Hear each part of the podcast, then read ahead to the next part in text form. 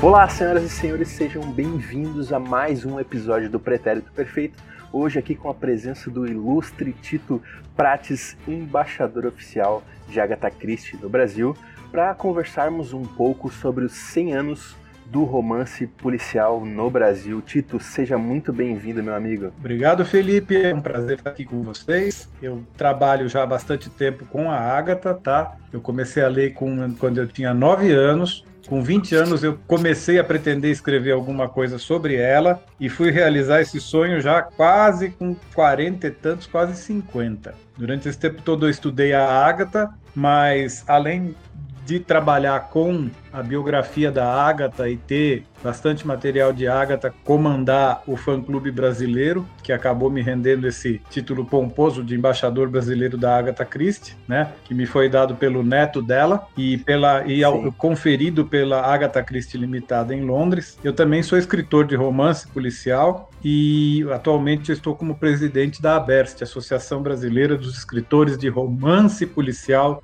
Suspense e Terror. Estamos fazendo aí a comemoração oficial dos 100 anos do primeiro romance policial brasileiro, que se chama O Mistério, foi lançado no dia 20 de fevereiro de 1920, e coincidentemente também estamos fazendo as comemorações dos 100 anos de publicação do primeiro livro da Agatha Christie, O Misterioso Caso de Styles. Fora isso, eu sou cirurgião dentista, editor de textos, revisor de texto e escrevo também e vai, vai por aí afora. Que legal, cara. Estávamos muito ansiosos para bater esse papo contigo.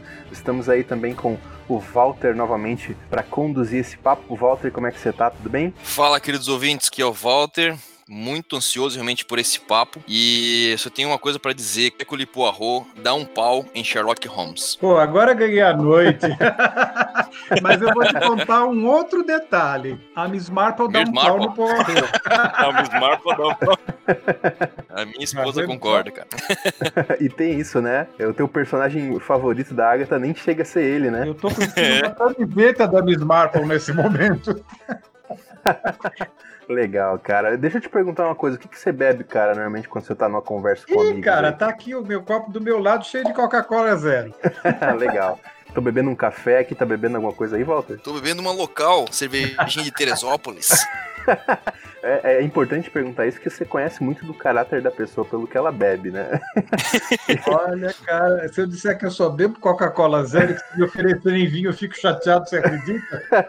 acredita, acredita. Até porque na, na semana passada nós gravamos um episódio aí sobre quadrinhos, meio editorial de quadrinhos no Brasil, e tem uma obra bem interessante do nosso amigo Matt, é, que fala basicamente sobre a relação das pessoas e o café bem interessante. Então, se você não ouviu ainda, volta lá no episódio 5 e ouve que tá imperdível. E agora, sem mais delongas, vamos ao episódio.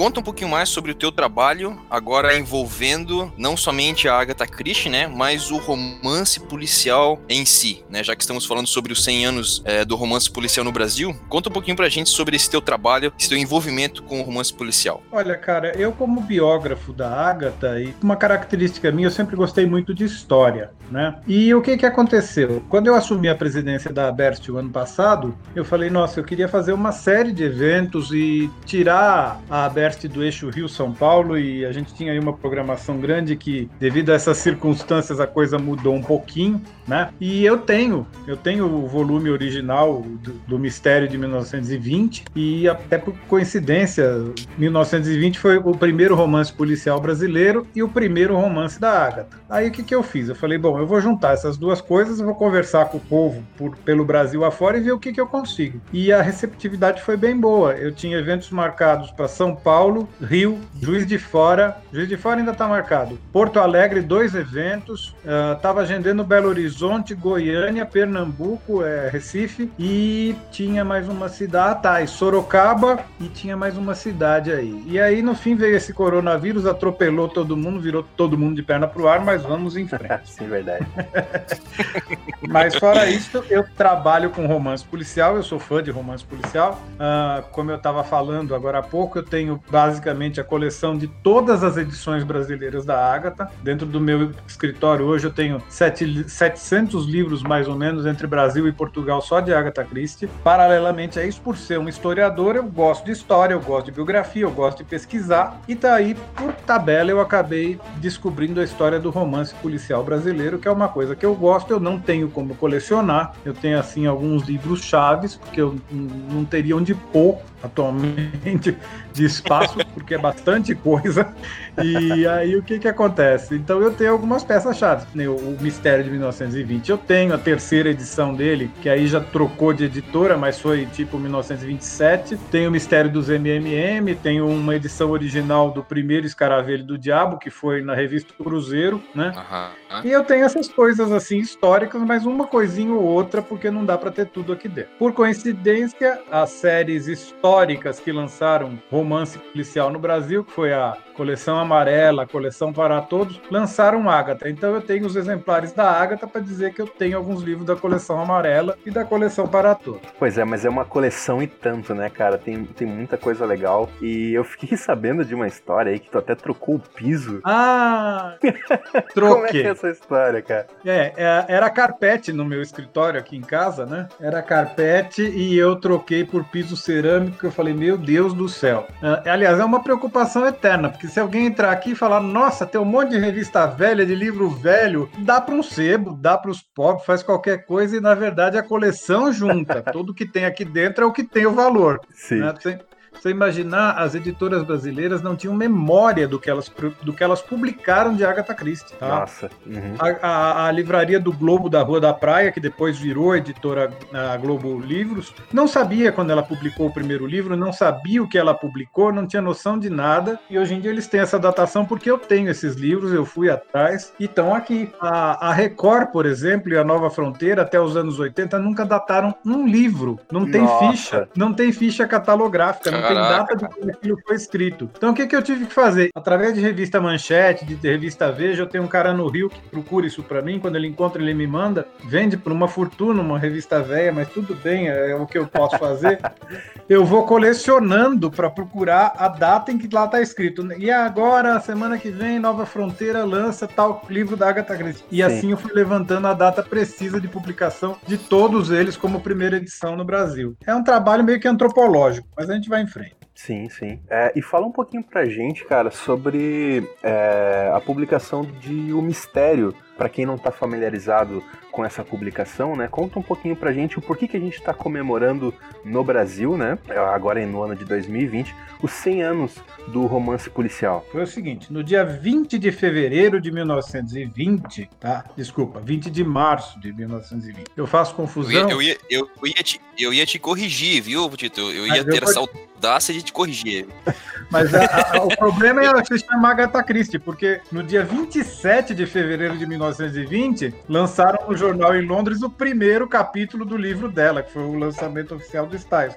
E aqui no Brasil, 20 de março. Então aí às vezes a cabeça dá uma fervida. Então, Dia 20 de fevereiro, dia 20 de março de 1920, o jornal A Folha do Rio, que não tem nada a ver com as folhas que você conhece de novo, de hoje em dia, era um jornal de um cara chamado Medeiros de Albuquerque, que tem uma vasta literatura de romance policial. Ele lançou o primeiro capítulo do Mistério, que foi um desafio. Ele escreveu esse primeiro capítulo com o nome de E, aquele E de comercial, sabe? Sim. E então, ele assinou como E, o Coelho Neto, e, gente, fugiu o nome do outro. É Alfonso. Desculpa, Alfonso fugiu. Fugiu agora o sobrenome. E o que, que aconteceu? Ele convidou esses três caras para escrever com ele o mistério. E aí ele começou, fez uma coisa bem. Inclusive é engraçado porque no livro os, inspetores de polícia são chamados de os Sherlocks. sim, sim, sim. Tá pra, você, tá pra você ver a veia do cara. Ele, o, o, o Medeiros de Albuquerque escreveu depois dois livros sobre o Sherlock tipo meio que fanfiction brasileira. E essa foi a origem, tá? Os quatro se juntaram, escreveram o livro. E eles escreveram a quatro mãos, né? Eles escreveram a quatro mãos. Era assim, para ser um capítulo de cada um. Mas lógico, como aquelas coisas bem organizadas, no meio eles se atrapalharam, aí ficou três capítulos de um, quatro do outro e por aí foi. No final das contas, logo no segundo capítulo, o Coelho Neto vem e pega o livro que teoricamente era sério e começa a fazer uma comédia comédia. E o livro virou uma comédia, tá? e também é interessante a gente constar, isso quem me alertou foi meu amigo Raul Paz, lá de Fortaleza, que é um colecionador de romance policial. Ele sim tem uma vasta coleção de coisas brasileiras, não só Ágata. Ele me alertou que o, o Mistério é um livro, um romance policial reverso, uhum. porque a primeira cena do livro mostra o assassino declaradamente, todo mundo sabe quem é o assassino. E aí vai correr a história toda e eles se perdem, fazem romance no meio. Tem capítulos que não diz porque vieram. O cara escreve e faz tudo no capítulo seguinte, o outro desfaz. Olha. É, tem capítulo que você começa a ler e fala, mas isso aqui já aconteceu. Aí na frase seguinte ele tenta justificar para encaixar a história é realmente mais comédia do que romance policial. Mas tem aquela no história. No. Brasil. No Brasil tudo vira, tudo vira comédia, né? Aqui no Brasil pois é um é, exemplo cara. clássico de que qualquer coisa vira comédia, né? Olha, cara, mas se você for ver, tem alguns, por exemplo, a Alemanha Tá? Isso é uma coisa engraçada até da gente falar. A Alemanha não aceitava o romance policial porque crime era uma coisa séria. Então não poderia ser uma brincadeira, tinha que ser tratado de forma séria. E tudo que tivesse envolvido no livro que não fosse sério, quando eles faziam a tradução, eles tiravam. E aí vem um fato curioso. Quem me falou isso foi uma tradutora alemã que eu conheci numa palestra em Torque, que é a cidade natal da Agatha Christie, né? E ela falou assim que em 1990, 90 e pouco, que começaram a fazer as reais traduções da obra da Agatha Christie para o alemão, porque antes elas eram todas censuradas, tiravam tudo que não era parte do crime e não podia ter piada nenhuma, era um negócio sério, porque crime não era brinquedo. Então, se por um lado é muito louvável, por outro lado é muito estranho, né, cara? Mas tudo bem, vamos lá. Sim. Parece bastante inverossímil fazer tantas deduções a partir de pequenos detalhes. Mas isso não está correto. Na verdade, os pequenos detalhes são sempre os mais importantes voltando ainda para a história do, do primeiro romance policial, né? Eles publicaram, acho que são 40 e tantos capítulos, acabou em maio a publicação disso, e logo em seguida cataram tudo, uh, foi a editora do Monteiro Lobato. É, esses, esses capítulos todos, eles foram publicados no jornal, então? Mesmo Ele na, foi na Folha? publicado no jornal, Assim como o misterioso caso de Styles da Agatha Christie, tá? Sim, perfeito. Ele foi inteirinho uhum. publicado, um capítulo por dia, o também levou né? É, folhetim. Inclusive, a Agatha teve o privilégio de ser a primeira escritora estreante a ser aceita pela The Times Sunday. É? The, Sunday The, The, Times Weekly Sunday, que é um, era um suplemento do Times que saía no domingo. E ela foi a primeira autora estreante a ter a ser admitida para publicar alguma coisa lá. Você vê que ela já começou não sendo brinquedo, né? Todo mundo fala, ah, ela só ficou boa depois é. do, do, do Roger Ackroyd. Não, ela já era famosa antes. Que legal. É isso, acho que eu falei tudo. É um romance, é um romance policial reverso, porque a gente, a gente uhum. sabe quem é o assassino logo. Uma coisa é, é, a estrutura do Columbo. Vocês lembram do Columbo? Não que logo lembro, na primeira cara. cena eles mostravam o crime e depois iam mostrar como o Columbo descobriu o crime. Todo mundo sabia quem era o assassino logo na primeira cena. O que me lembrou quando você mencionou isso foi aquele filme Amnésia. Também. A estrutura do roteiro é todo inverso, né? E, putz, uhum. é, mas assim, é muito bem feito, né? Tudo muito bem amarrado. Falaremos sobre esse filme aqui no podcast, né, Madruga? Falaremos, cara. Esse é um roteiro que a gente tá bastante ansioso para se debruçar sobre ele, porque é bem interessante, né, cara? A forma como, como o roteirista constrói toda, toda em duas linhas é, do tempo diferentes, né? E depois amarra isso tudo muito bem, né? Parece bastante inverossímil fazer tantas deduções a partir de pequenos detalhes. Mas isso não está correto. Na verdade, os pequenos detalhes são sempre os mais importantes. Ô Tito, deixa eu te perguntar. Eu não, eu não cheguei a ler esse livro, O Mistério, né? Ah, Aliás, é até difícil eu, encontrar, eu... porque ele esgotou e você nunca mais foi editado, então você é, tem que pegar uma edição então, muito é, antiga mesmo. Então, assim, é, como você falou, né? Como ele é um, é um livro reverso, né? Provavelmente nós vamos encontrar muitos desse, desse tipo de livro é, na literatura policial, que não é, é, não sei, né? Posso estar falando besteira, né? Não, tem, Mas tem, que, não, tem. que não segue a regra, né? Não. não. Que não segue a regra, né? De, de, come, de começar com algum crime crime, com um assassinato, começar com a vítima, a vítima, digamos assim, né? E a partir dali seguir para o mistério em si. A própria Agatha, até no, no, no livro dela, acho que é o a, a do Nilo. A, a, Morte no Nilo. Como é que é o nome? Morte no Nilo. Isso. Ela, ela não começa com a vítima, né? Ela começa com uma conversa entre os advogados da vítima e vai, e vai pro vai para um lado, vai para o outro. ela só morre ali na, acho que já na, no segundo, terceiro ato do, do livro que o personagem vem a morrer, né? Então é uma outro tipo de estrutura também também. Mas falando desse, desse tipo de estrutura da, do mistério, O reverso. o livro, então, ele. ele isso, é, esse, esse estilo reverso. O que prende o leitor no livro é como os detetives encontraram o Exato. assassino? Ou o que que, o que que, o que que é, o que que faz o leitor, é, já que ele já sabe quem é o assassino, né? O que que faz o leitor se manter nesse tipo de livro, né? Tá. No caso do. Na verdade, a gente chama esse tipo de livro de whodunit, né? Quem fez isso, quem fez a coisa. Mas na verdade, o que, que acontece? Ali você já sabe quem fez. Então ali vira mais ou menos how to. How isso, isso foi feito, como isso foi feito. Sim. Inverte a pergunta. Na verdade, eles querem saber como é que o detetive vai chegar lá se a coisa foi tão bem elaborada para não ficar sem pistas, Sim. né? E é uma bagunça louca e tem 50 pessoas confessando o crime, tem drama. Olha, cara, é muito louco. Tem, assa- tem suicídio. Apesar, Achou que estava desmoralizado, achou o criminoso errado e aí, é, olha, cara, é muito louco. apesar de ele ter sido escrito em quatro mãos, né? Como você falou, de ele ter sido uma confusão, principalmente no início, ele tem uma, uma coesão, ele, ele começa e termina bem. e É um, é um livro ele que começa, é ele é legal, levado. é divertido de ler. Olha, eu acho que nos dias de hoje muita gente perderia a paciência no meio dele.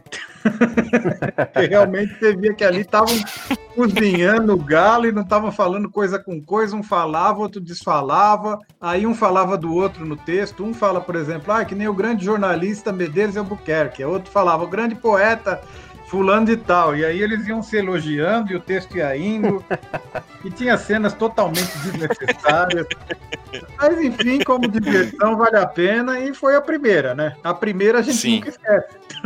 então, no caso, É. o primeiro romance policial nunca vai. E ele foi um best-seller, isso é engraçado, porque mesmo depois que saiu no Ah, é? jornal, sim, em, 2000 em 1928 ele já tinha vendido tipo 3 mil cópias. E pro Brasil, hoje em Aham. dia, até hoje, 3 mil cópias é um número. E ele chegou a bater mais de 12 mil cópias vendidas aí durante o tempo que ele Caramba. foi. Depois ele foi pra Companhia Editora Nacional na terceira edição. E aí ele foi, ele teve uma vida longa até publi- de ser publicado, até chegar à conclusão que ele era realmente muito ruim. E ele ficou ali esquecidinho. né? Ninguém acha que publicar a hoje vai, vai ser meio que. Chegou. Vender pra fora? Não, imagina, não tem condição, não, cara. Muito ruim. Muito. Walter, Walter, tu não É. entendeu ainda, cara. Não, não tem como, cara. Não tem como, é muito ruim. Portugueses? Nem pros Por portugueses, tipo cara? leitura, nem os portugueses quiseram. cara. Até porque tem um pedaço lá que eles tiram sarro de português na cara dura. O politicamente correto, tá? Então, podia falar o que fosse. Então, Aham. Isso também Sim. é uma limitação de tempo para ele. Hoje tem coisa ali que seria inaceitável. Parece bastante inverossímil fazer tantas deduções a partir de pequenos detalhes. Mas isso não está correto. Na verdade, os pequenos detalhes são sempre os mais importantes. Vamos partir desse princípio, né, de que o primeiro livro, o romance policial no Brasil, não foi assim bom, né? Não foi assim aquilo, aquilo tudo. É, como é que então o romance policial ele evoluiu? Como é que você vê isso, né? A evolução dele nestes 100 anos aqui no Brasil? Pois é, cara. Podemos falar só dos últimos 40? Cara, fica à vontade, cara. Não, não, vamos falar como é que foi, porque acho que todo mundo tem que saber a história, né? Tiveram algumas coisas, que nem eu falei, o próprio Medeiros de Albuquerque acabou publicando ali alguma coisa sobre Sherlock, mas totalmente com inspiração estrangeira, nada de, de Uhum. realmente brasileiro, tá? Ah, o primeiro detetive brasileiro foi um médico, acho que o nome dele era Dr. Coelho, uma coisa assim. Foi de um autor quase desconhecido que foi lançado pela série Negra da. Na época era série negra, acho que era da Companhia Editora Nacional também. Ele é muito. Não, é Leite, não é Coelho, é Leite, o Dr. Leite. É, foi o primeiro detetive brasileiro e a coisa ficou assim, mas isso já foi na década de 30. E aí foi engatinhando, em 40 não apareceu quase nada. Aí em 50 apareceu o maior best-seller de romance policial brasileiro até os dias de hoje. Você imagina qual é? Tô Faço devolvendo a pergunta. Vocês dois fazem ideia de qual é? Não o maior best-seller de romance policial brasileiro até os dias de hoje, lançado em 1950, na- não, na década de 50, na revista O Cruzeiro. Cara, não faço ideia, cara. Tô num campo aí muito Deixa eu te falar fora que tinha um assassino que matava um monte de gente ruiva, você já matou a charada? Um monte de. Cara, Só matava gente ruiva esse assassino. Walter, ajuda aí, cara. Se não fosse a mínima ideia, O cara. assassino Mas da luz garanto que vocês vermelha. leram esse livro. Vocês não estão lembrando. Virou até filme há uns 5, 6 anos atrás. Cara, eu não sei dizer, cara. Não sei Chama-se mesmo. O Escaravelho do Diabo. Ah, perfeito. Ah, esse cara velho, pô. É, tá vendo só? Até hoje a Lúcia Junqueira de Almeida é a maior best-seller brasileira de romance policial, para vocês imaginarem. É cento e não sei quantas mil cópias do livrinho. Tá? Década de 50. Caramba. Década de 50, revista O Cruzeiro. Depois, na década de 60, ele, livrou- ele virou livro como romance adulto. E aí ele migrou para o infanto juvenil, que hoje ele é considerado infanto juvenil. Na época que ele foi lançado era uma coisa mais séria, era crime. Imagina criança lendo crime. Certo. O que que acontece? Aí ele ganhou as escolas, né, gente? Ele foi embora, ele abriu a porta para Marcos Rey, para toda aquela turma. E se você for ver, os grandes expoentes do romance policial brasileiro, até começar a aparecer ali o Rubem Fonseca e tal, eram infantos juvenis. Marcos Rey, Ganimedes José Santos de Oliveira, que ninguém fala o Uhum. nome inteiro dele. A Stella Carr, que acabou ganhando um Jabuti com romance policial infanto-juvenil. Uhum. A própria Lúcia Junqueira de Almeida. ah, e aí vai todo, e todos na área do infanto-juvenil. Só nos anos 70, gente, que a gente vai começar a ter alguma coisa diferente. Mas antes de falar disso, eu vou falar que no finalzinho da virada de 50 para 60, de novo, aí foram 10 10 medalhões da Academia Brasileira de Letras, depois, que na época eles ainda não eram, se juntaram e escreveram um outro romance policial, que é um outro marco, esse até bem pouco tempo atrás estava sendo editado, chamado O Mistério dos MMM. Uhum. Tá? E dentro ali tinha a Raquel de Queiroz, a Diná Silveira de Queiroz, o Coelho Neto, de o Viriato Correia de novo. Era uma turma grande, tá? E depois aí foi engatinhando. Quando chegou nos anos 70, aí a gente inaugurou um gênero novo, que era o investigativo, o policial investigativo que a gente não tinha por aqui. Certo. E foi exatamente o Lúcio Flávio. Lembram do Lúcio Flávio, Passageiro da Sim. Agonia? Foi o primeiro livro nesse gênero, e veio também Araceli Meu Amor, do mesmo autor, mas só vai solidificar mesmo já nos anos 80, quando o Rubem Fonseca começa a dar algum trato e tal. E só em 90, já quase 2000, a coisa vai virar quando aparece Garcia Rosa, que Uhum. por coincidência um morreu num dia, outro morreu no dia seguinte. Vocês repararam isso? Não. Mês passado morreu num dia o Rubem Fonseca, no dia seguinte o Garcia Rosa. Meu Foi Deus. uma coisa assim terrível, né? Na literatura policial brasileira, eu Sim. posso dizer que os dois maiores expoentes foram de uma vez só. O delegado, o do Rosa é o delegado Espinosa, né? Exatamente. Pra mim é o mais conhecido deles, né? Porque eu acho que, enfim, faz Como detetive mais recente, né? Sim, sim. É uma... E além de ser recente, teve a série e tal. E o, Sim. por exemplo, o Rubem Fonseca ele não adotava esse detetive fixo, que também é uma característica, tá? Tem autores que têm o detetive fixo e tem autores que não querem ter e não vão ter o detetive fixo. Tem aquele também do Luiz Fernando Veríssimo, né? Que até teve Sim, um, mas o Luiz Fernando filme. Veríssimo é um cara que só vai por essa linha, né? Ele faz um todo um universo ali. Sim. Tem do, É, tem do Mário Prata, que é muito legal também. Que eu gosto bastante, chegou a virar filme, Sim, do é- Mário Prata. é. Mas não são escritores que brilharam por causa do policial, que é o caso meio do, do Sim. Rubem Fonseca com Agosto, da, do Rosa com Detetive Espinosa e vai por aí afora. Tem, tem, ah, tem também o Mandrake, né? Também foi, foi brasileiro, é isso? Mandrake? O É o Mandrake. do, do Rubio Fonseca, não é? Ah, sim, sim, sim. Mas é, aí já é, eu acho que Advogado, criminalista, é. Isso, mas o nome dele já é importado, né, gente? Já não, não é bem. É, já não é. é isso, Bem que isso. se você for ver, o Espinosa é um cara assim super assim conceitual, né? Imagina um delegado de polícia andando pelas madrugadas pelas ruas de Copacabana. Todo marginal ia saber que ele era delegado e ia pagar ele na primeira noite, cara, na segunda no mato. Mas lá e eu gosto um pouquinho mais de realidade, sabe? Eu gosto de trazer a ficção policial mais próximo possível da realidade. Lógico Sim, que a gente sim. tem que ter, assim, escrever uma coisa, como eu, a- a- falavam que se o crime não fosse mirabolante, ele não seria digno de um livro. Ele aconteceria todo dia, ainda mais aqui no Brasil, né? Sim. Aqui a gente fala que a gente tem dificuldade de fazer a ficção superar a realidade, mas acaba acontecendo.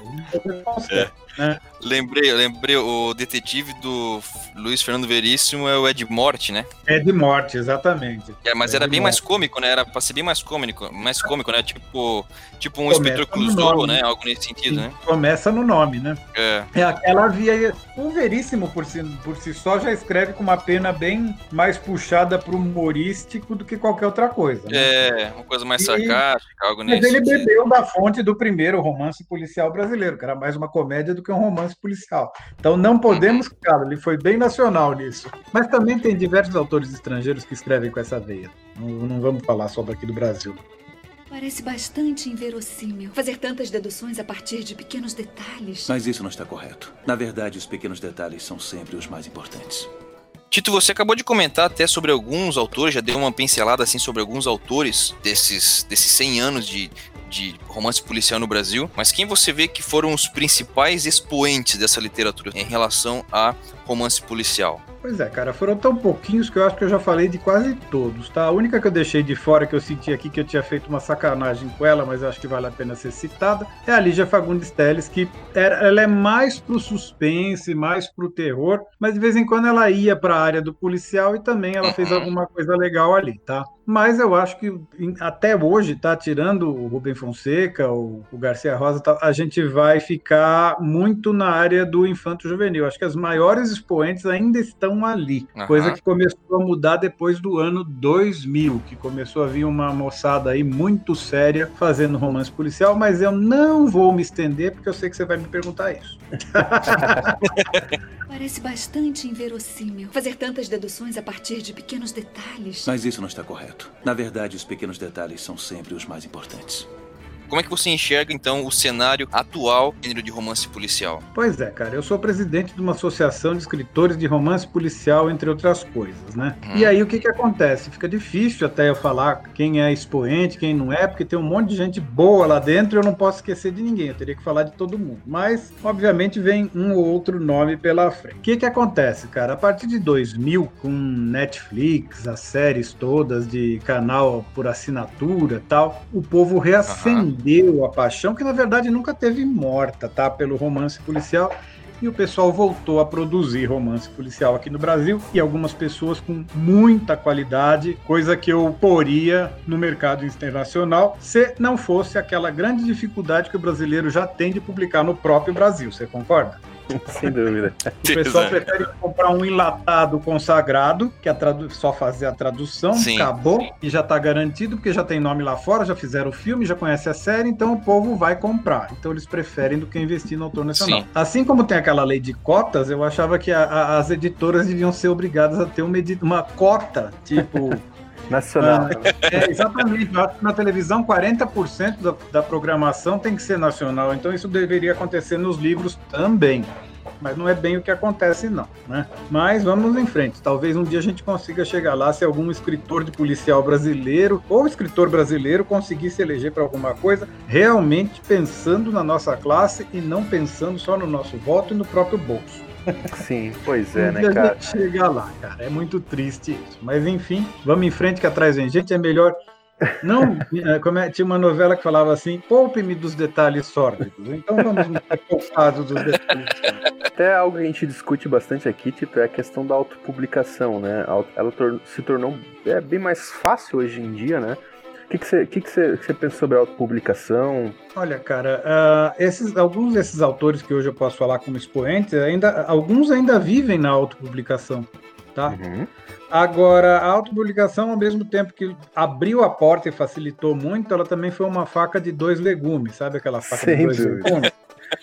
Porque ao passo que ela abriu a porta para muita coisa boa, Exato, cara. teve muita gente publicando coisa que até é boa, mas precisava ser polida, precisava ser trabalhada. E aí esse volume é tão assombroso perto do outro que o pessoal já se por um acaso o cara pega três desse da safra ruim, tá, daqueles que precisam ser Já trabalhados, desiste, né? desiste, fala que é autor nacional, não dá para ler. Não dá, Aí exatamente. fica difícil. Você pega até pelo nosso concurso da, da Associação Brasileira dos Escritores de Romance Policial, Suspense e Terror, que amanhã está lançando o terceiro edital do terceiro prêmio. É um concurso aberto para todos os escritores de romance policial, suspense e terror do Brasil, brasileiros. E a gente tem uma média de 100, cento e tantos trabalhos escritos cada ano que a gente faz o prêmio. E a gente tem que ler aquilo tudo tal. E vem coisa excelente, vem coisa de gente que a gente nu- nunca ouviu falar, numa qualidade fantástica. E também vem aqueles textos que você fala, meu Deus.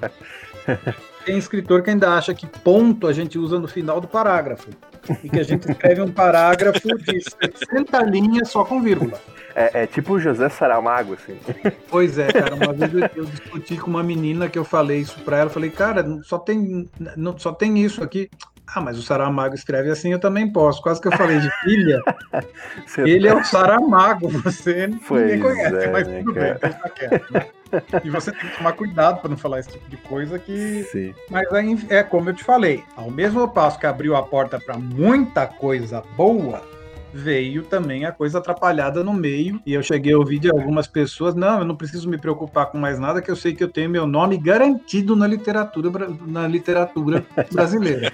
Nossa, Vamos cara, lá. que asco, né? O gênio, o gênio incompreendido que a gente sempre fala. Exatamente. Não, mas é, acho que até eu concordo plenamente com você. Eu acho que é, em, grande, em grande medida isso prejudica, né? O, o escritor nacional, mas existe a prova do tempo, né, cara? Eu acho que Sim, é aquele sim. cara que E é, o bom que de tá verdade. acontecendo, cara. Essas Exato. pessoas que não aceitam nenhum tipo de retoque, de conselho, não faz curso, não faz nada, Sim, realmente elas estão ficando lá para trás e os bons estão sobrando na peneira. Exato, Agora exato. precisaria que as editoras grandes olhassem para esses caras, tá? Sim, sim, Tem Sim. muita gente boa aí no anonimato. sim. Mas vamos torcer, né? É, quem sabe, um dia chegar lá. Parece bastante inverossímil fazer tantas deduções a partir de pequenos detalhes. Mas isso não está correto. Na verdade, os pequenos detalhes são sempre os mais importantes. Ô Tito, tu considera o detetive Bellini, do famoso Tony Bellotto da banda Titãs, não? Sim, pois é, cara, considero. Ele existe, ele tá ali, tá? Inclusive o, o Belotto tem a, a, a vantagem, a história de ter valorizado um pouco no ar, que é um gênero que existe aqui no Brasil, Uhum. mas que não era, era o Ah. menos explorado. Ele lançou o Rio no ar, depois São Paulo no ar e diversas coisas no ar, e a coisa foi indo, foi indo e pegou um voo. Ah, sim, é um, é um detetive, ele tá ali. A Globo tem bastante influência nisso, mas eu acho que é uma coisa. Saiu, saiu um filme, saiu um filme com o Fábio Assunção, né? Sobre o do, Pois do, do é. E, não, e ele é marido da Malu Mader, né? Ele é marido Sim. da Malu Mader. Mas enfim. Inclusive a Malu Mader tá nesse filme, né? é, mas eu, eu a considero sim. Foi um cara que fez alguma coisa, ele escreveu uma coisa ou outra, mas a gente sabe que não é o ganha-pão dele escrever livro policial. tá? Sim, o negócio dele é música. O policial Uhum. dele é um hobby. Assim como acho que. Qualquer escritor no Brasil hoje em dia escreve meio que por hobby, né? Porque deve ter meia dúzia que consegue viver de literatura. Parece bastante inverossímil fazer tantas deduções a partir de pequenos detalhes. Mas isso não está correto. Na verdade, os pequenos detalhes são sempre os mais importantes. Tito, a gente sabe que é, existem bons escritores no Brasil, né? Como você mesmo estava mencionando, de alguns autores com quem você tem contato, obras fenomenais, né? Que por vezes eles não, eles acabam não atingindo tanta visibilidade. É, na sua opinião, né? E com o contato que você tem com as obras de romance policial no Brasil, quais têm sido os, os principais nomes desse gênero atualmente, cara? Olha, cara, eu vou te citar alguns nomes. Desculpe se eu não tenho como citar todo mundo, eu vou esquecer muita gente boa de fora, mas os nomes que vêm assim para mim na cabeça automaticamente são esses. Eu vou citar alguns e garanto que você só vai conhecer um deles. E assim mesmo, talvez, porque é de uma editora média, não é de uma editora grande. Eu sou obrigado sempre a tirar o chapéu pro meu querido amigo Vitor Bonini. Conhece? Claro, claro. Pois é, eu sou amigo do Bonini desde quando ele tinha 16 anos, por causa Olha da só. comunidade Agatha Christie Brasil. Bonini é um cara que está crescendo como escritor de romance policial. O primeiro livro foi bom, o segundo foi melhor, o terceiro melhorou mais ainda, e a gente está esperando aí o quarto. Mas agora ele está isolado lá em Nova York, não pode nem voltar para o Brasil, que ele foi fazer um curso e ficou preso lá. Mas tudo bem. Nossa. Então, Vitor Bonini é o nome que eu acho que eu vou falar que você conhece. Agora eu vou citar mais alguns expoentes da literatura policial brasileira que eu acho que você nunca ouviu falar. O primeiro deles é uma senhora que eu amo de paixão, eu chamo ela de Agatha Christie brasileira, se chama Vera Carvalho Assunção. Escrevendo Alírio Cobra, é o detetive dela, desde 2004. Eu acho que ela já deve ter uns oito livros do Alírio Cobra. Alguns foram publicados por editoras pequenas, tal, mas eu acho que a obra dela, se bem lida, bem tratada por uma editora de poder, seria uma coisa muito interessante da gente ter. Temos a nossa ex-presidente da Aberst, que foi a fundadora junto comigo, a Cláudia Lemes, que tem uma obra incrível. Eu brinco que agora ela lançou, ela já deve ter uns 10 livros publicados, tá, cara? Quatro por editora. Agora ela acabou de lançar um que eu falo, Cláudia, é o melhor livro policial. Eu amo de paixão, chamado A Segunda Morte de Suelen Rocha, que também era para ser lançado físico e em e-book. Com a história de pandemia, acabou Sim. sendo lançado só em e-book. A Cláudia Lemes, ela é fantástica, eu gosto bastante dela. Ponine Cláudia Lemes, Vera Carvalho Assunção. Vamos lá na campo do policial, quem mais eu vou citar? Gente, eu tô esquecendo gente, não faz isso comigo não, por favor. Tem um monte de gente legal aí, agora deu um branco aqui total. Eu acho que eu tô emocionado de falar dos que eu gosto. E é isso. Então, vamos, vamos parar. Ah, e tem Tito Prates também. Já ouviram falar de Tito Prates? Tito Prates escreve romance policial. Perfeito, cara, perfeito. Acho que até o trabalho que você tem feito também. Aí eu acho que não é justo você falar que sou eu que tenho feito esse trabalho. Não. O trabalho durante dois anos foi feito brilhantemente pela Cláudia Lemes, que foi quem, quem me chamou e apareceu. Vamos fazer uma associação e a gente foi junto. Eu casei com o projeto junto com ela e nós levamos isso em frente. Ela, depois de dois anos, falou: Cara, é muita loucura, é muita coisa. Tô cansada. Ela tem filho, ela faz tradução, ela tem uma vida ativa, né? Ela falou: Não, vou me aposentar um pouquinho da direção da Best. Eu falei: Vai que eu fico. Mas eu já tô falando que dia 2 de setembro de 2021 minha aposentadoria está marcada porque, cara, parece que é simples, mas não é não, viu? Não é simples, não. Não é brinquedo. É bastante coisa. E nós somos uma associação legalizada. Nós temos documentação, temos atas, temos metas para cumprir, tem coisa fiscal. Sim. Então é, é, bastante coisa. E, ao mesmo tempo, a gente tem que divulgar o nosso serviço e, e mandar ver. Claro. Olha o rompimento com o mentor aí, né? A jornada do herói aí, ó. Olha aí, já, já, já fugiu dois nomes agora, cara. Eu falei de Recife. Agora fala, fala. Os dois finalistas do ano passado do Prêmio Aberst, Andréia Nunes. Andréia Nunes é um grande nome do policial brasileiro, ganhou o Prêmio Aberst ano passado. Um cara que escreveu um livro só, mas eu acho que tem muito futuro. Marcelo Barros também é um delegado de Recife e tem um trabalho muito bom. E minha amiga aqui de São Paulo, Paula Baja arrasa no policial, barbariza no policial. Mas ela tem um linguajar muito específico, muito próprio. E eu acho legal, porque ela escreve um policial com característica dela. Então fica um negócio bem diferente. Eu gosto bastante. Viu só? Saíram te... três assim, de repente. Eu vou te perguntar, você conhece o Mário Prata? Mário Prata, não. Eu tive contato com o Pratinha, mas assim mesmo porque uh, me pediram para fazer alguma coisa, mas só bati um papo, não. Mas eu gosto das coisas do Mário Prata. Mas também é aquele escritor mais com a pena puxada para o humorístico, que nem Isso, o Luciano Veríssimo, né? Eu Sim. gosto bastante das coisas de sátira dele, até curto, mas eu, eu gosto do policial meio puxado para coisa divertida. O ano passado eu fui organizador de uma antologia e um dos contos que eu ouço mais elogios, que falam muito bem do autor, é um conto bem humorístico, e o pessoal gosta, chama Paranoia. O autor é um estreante, acho que foi o segundo trabalho dele a ser publicado. Ele fala que foi a primeira vez que ele passou numa seleção de antologia, que é o Márcio Pacheco, lá do Rio Grande do Sul. Parece bastante inverossímil fazer tantas deduções a partir de pequenos detalhes. Mas isso não está correto. Na verdade, os pequenos detalhes são sempre os mais importantes. Cara, você falou bastante da Berst. A gente vai falar um pouquinho, né? Nós vamos dar aqui, pra gente finalizar, a gente vai dar algumas dicas, né, para jovens escritores, para pessoas iniciantes, né? De, Sim, de, de é bom. conselhos, né? Mas, uhum. cara, queria que você falasse, antes disso, que você falasse sobre a importância da Berst, né? O porquê que ela foi criada, qual que é o intuito dela, o que que ela tem, né? O que que ela entrega de valor para os escritores que estão associados a ela. Olha, Clara, a, a nossa missão é nítida. Da primeiro é exatamente tentar fazer aquilo que a gente quer, que é nos unirmos, se bem que é uma briga de foice no escuro, porque há a, a, a competição de egos que a gente tem que aplacar para fazer todo mundo ficar dentro do mesmo barco e entender que nós temos que remar todos juntos se nós quisermos fazer aquilo que eu te falei, né? Um dia ter alguém lá em cima que consiga fazer alguma coisa para valorizar o escritor brasileiro, porque tem valorização do artista brasileiro, tem valorização do cinema brasileiro, tem valorização de um monte de coisa brasileira, da tecnologia brasileira, né?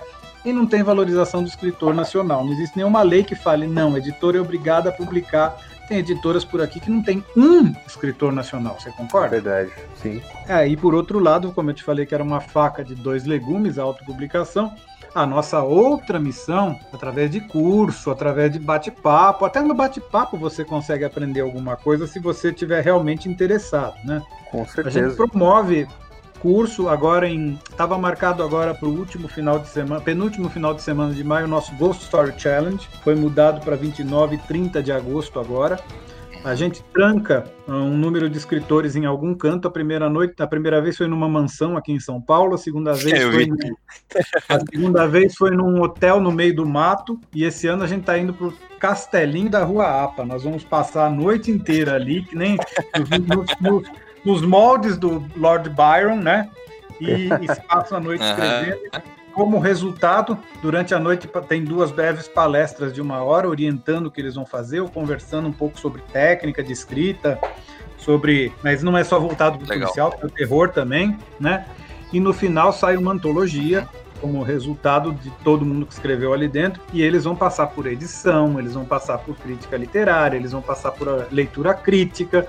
Então o conto vai ser realmente direcionado. E é aquilo que eu te falei, a gente já fez um monte de curso, ah, eu já dei curso muitas vezes, falei o que não devia ser feito e peguei como resultado do curso aquilo que eu falei que não era para ser feito. então a coisa.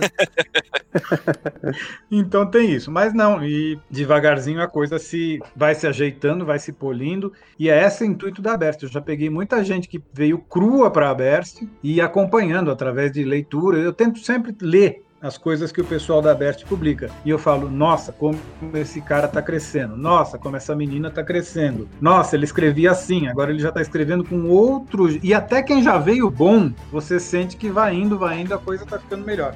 Então, eu acho que é esse o nosso papel, tá? Primeiro, nos unirmos como classe. Infelizmente, não tem como a gente agregar todos os escritores do Brasil. Se todos se a- juntassem em associações e as associações dessem as mãos, falassem, vamos deixar orgulho de lado, vamos deixar vaidade de lado e vamos brigar pela nossa causa, independente do que cada um Sim. pensa, a gente conseguiria isso. Mas é uma sementinha. A Berst é a primeira associação do gênero no Brasil. Ah, já fomos procurados para montarem outras, mas não viram quando a confusão é tão grande, cara. Tem gente que fala assim, mas tem que pagar mensalidade. Eu falo, gente, a gente é uma coisa que a gente paga imposto. Não paga, não paga imposto que a gente isenta. Mas tem que apresentar toda a documentação legal, precisa de um contador para isso. Sim. Então, e a gente faz evento, a gente tenta não cobrar de associado. Prêmio aberto para os associados é totalmente gratuito, tá? A inscrição. Uh, Ghost Story Challenge tem um valor diferenciado para associado. Prêmio aberto associado não paga para se inscrever. Uh, Muitos dos eventos que a gente faz, a gente não cobra e a gente tenta fazer espaço de venda de livro físico para esses escritores independentes, ou no mínimo um espaço para esses escritores puderem falar para o público: eu existo, eu faço isso. Mesmo que o cara vá lá, veja que um monte de livro, compre um, não compre nenhum, pelo menos ele viu o teu nome ali, cara. e a Sim, gente sim. precisa fazer Sim. essa grande vitrine. E através, a gente participa de feiras, a gente vai- esse ano vai ser a primeira Bienal da tamo- eu estou bastante contente. Ah, vai ser a nossa primeira Bienal. A, Bienal do ano passado a gente participou de algumas coisas como convidado. Esse ano a gente vai ter nosso stand lá. Que tá? legal, cara. É, Que legal. tá, vamos ter lá. E eu falei que eu quero fazer uma grande exposição de todos os autores da Aberst, todos os escritores da Aberst. Vai ser uma coisa bem legal. Nós não podemos comercializar livros dentro do stand. Porque a Berst não tem fins lucrativos, mas a gente pode fazer, por exemplo, você quer, você vai lá fazer tua tarde de autógrafo, é escritor da Berst, você não vai pagar nada para isso. Você só vai, eu só falei que vai ter que sortear horário porque tem aqueles horários melhores, pior, e eu não posso privilegiar ninguém, né? Certo. Então esses horários serão sorteados, tá? Mas vai ter lá pelo menos um exemplar de um livro de cada um na prateleira para todo mundo saber quem é. E a gente vai tentar fazer umas coisas bem legais até chegar o 7 de novembro, ainda mais agora com esse clima todo de quarentena. Em novembro, quando todo mundo abrir a porta e poder sair para a rua, a Bienal vai estar bem concorrida, se Deus quiser. Com certeza. Parece bastante inverossímil fazer tantas deduções a partir de pequenos detalhes. Mas isso não está correto. Na verdade, os pequenos detalhes são sempre os mais importantes. Que conselho que você daria para alguém que escreve hoje, né, romance policial no Brasil, ou tá começando a escrever, quer se aventurar dentro desse gênero? É, o que, que você diria para esse escritor, esse aspirante, cara? Olha, cara, primeiro, Hoje em dia, já falei isso, vou repetir, a ficção superar a realidade está muito difícil. Uh, se atualize, pelo amor de Deus, chega de escrever romance policial no Brasil, uh, ambientado na América do Norte ou na Inglaterra e nomes de personagens brasileiros todos importados. Não. Eu já perguntei uma vez para um escritor por que, que fala isso. Ah, porque senão não fica chique. Eu, quase que eu falo, gente, sabe? Não é por aí. Então, por favor, vamos trazer uma produção nacional. Eu adoro um cara que escreve alguns contos, eu acho, eu acho que ele não tem livro, mas ele ambienta todos em Foz do Iguaçu, ele já passou em duas coletâneas minhas, eu gosto bastante.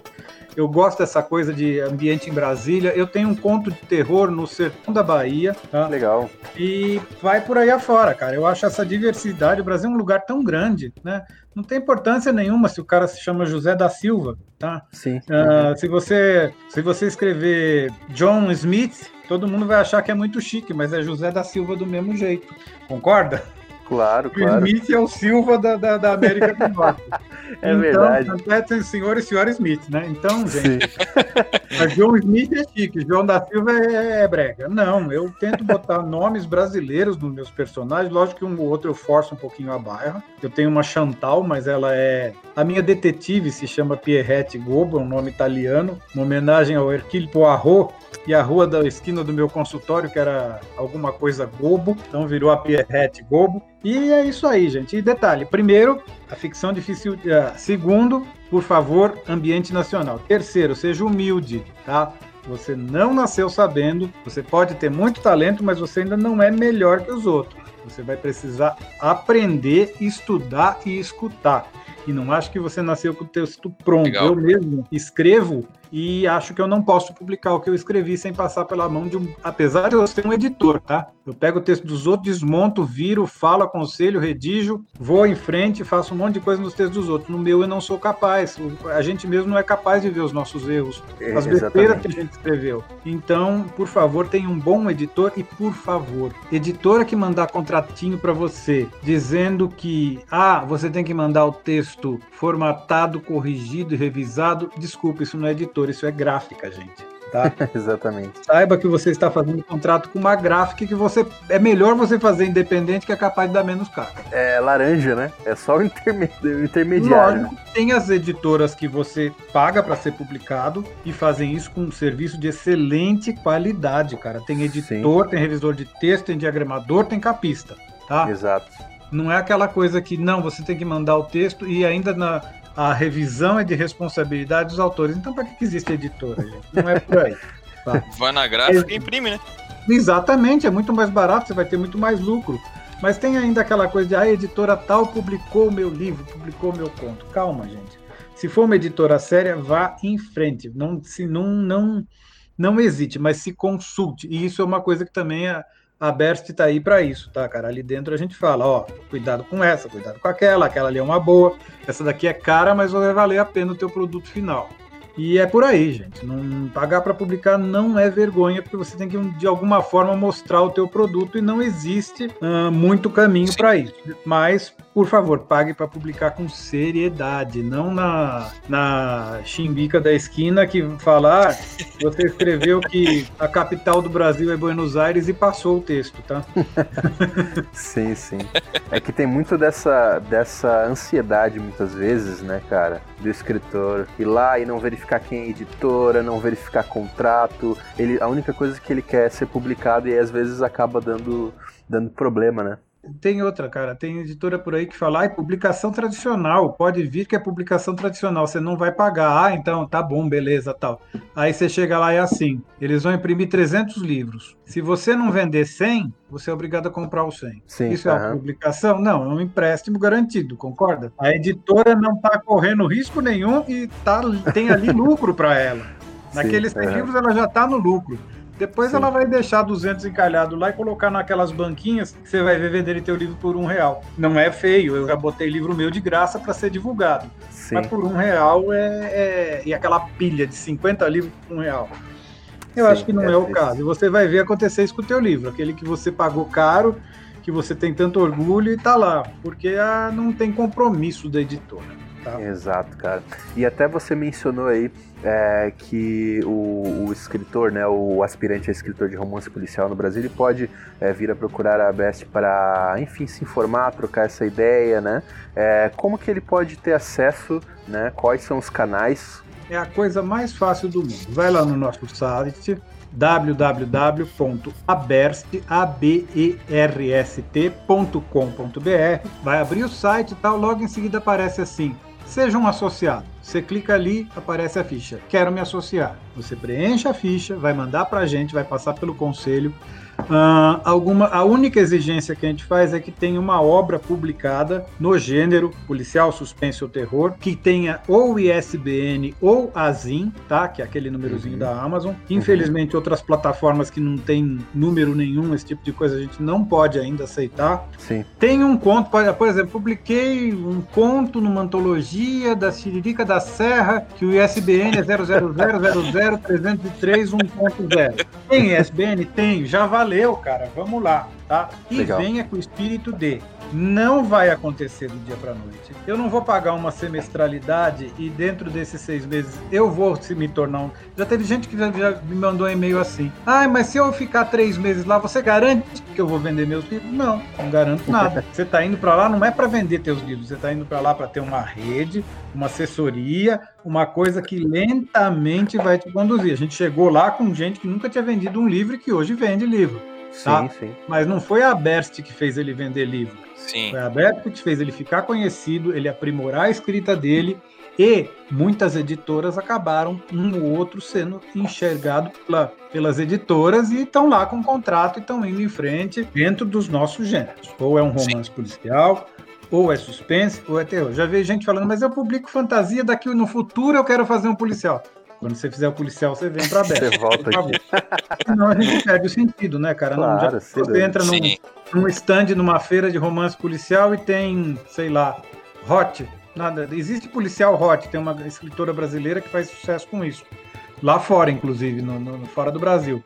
Mas não é o nosso escopo. Né? O nosso uhum. escopo é policial, suspense e terror. Nós somos uma associação que o nome já diz. Já teve gente que falou: ah, eu faço poesia. É poesia policial? Não. Então, quando você tiver um conto policial, você pode entrar já é complicado, né, Tito? Levar um gênero e fazer todo esse trabalho. Agora, tu imagina se for abraçar tudo, né, cara? Impossível, cara, né? e aí junta esses três gêneros, que não é, não é fácil. Nós somos hoje 150 associados, crescendo. Se não tivesse tido pandemia, se a gente tivesse feito os eventos que a gente queria, acredito que a gente já estaria chegando em 180. E é complicado, cara, porque os seis diretores da Aberst, nenhum de nós ganha absolutamente nada para isso. Então a gente tem que trabalhar Gente, quem tem família tem que cuidar da família. Quem tem uh, dois, três empregos tem que cuidar dos dois, três empregos. Tem, tem dono de casa tem que cuidar da casa, tem que cuidar do emprego, tem que cuidar do filho, tem que levar o cachorro para passear e ainda escreve e tá ali na diretoria da Best, gente. Pelo amor de Deus, né? E ainda, exemplo, tá demorando muito para vir minha resposta. Gente, não, é, vocês podem achar que é piada, mas tem gente que manda uma mensagem pelo e-mail sábado à meia-noite e quando é domingo, 9 horas da manhã, tá no grupo do WhatsApp reclamando que mandou uma pergunta e até agora não, tá, não foi respondida. o que, que você faz da meia-noite às 7 da manhã, né, Tito? Você não tá respondendo? Olha, cara, tem tanta coisa boa que você pode fazer, entre elas dormir, né? Parece bastante inverossímil fazer tantas deduções a partir de pequenos detalhes. Mas isso não está correto. Na verdade, os pequenos detalhes são sempre os mais importantes. É, você quer deixar mais algum recado pra galera? Tem algo que você queira apresentar? Por favor, quem estiver me ouvindo e gostar da Agatha Christie, aos dois canais que um eu criei, o outro já existia. Eu fui convidado e hoje eu tô lá já há mais de 15 anos, comunidade do Facebook e do Instagram. Uh, no Facebook, grupo Agatha Christie Brasil, no Instagram, página Agatha Christie Brasil.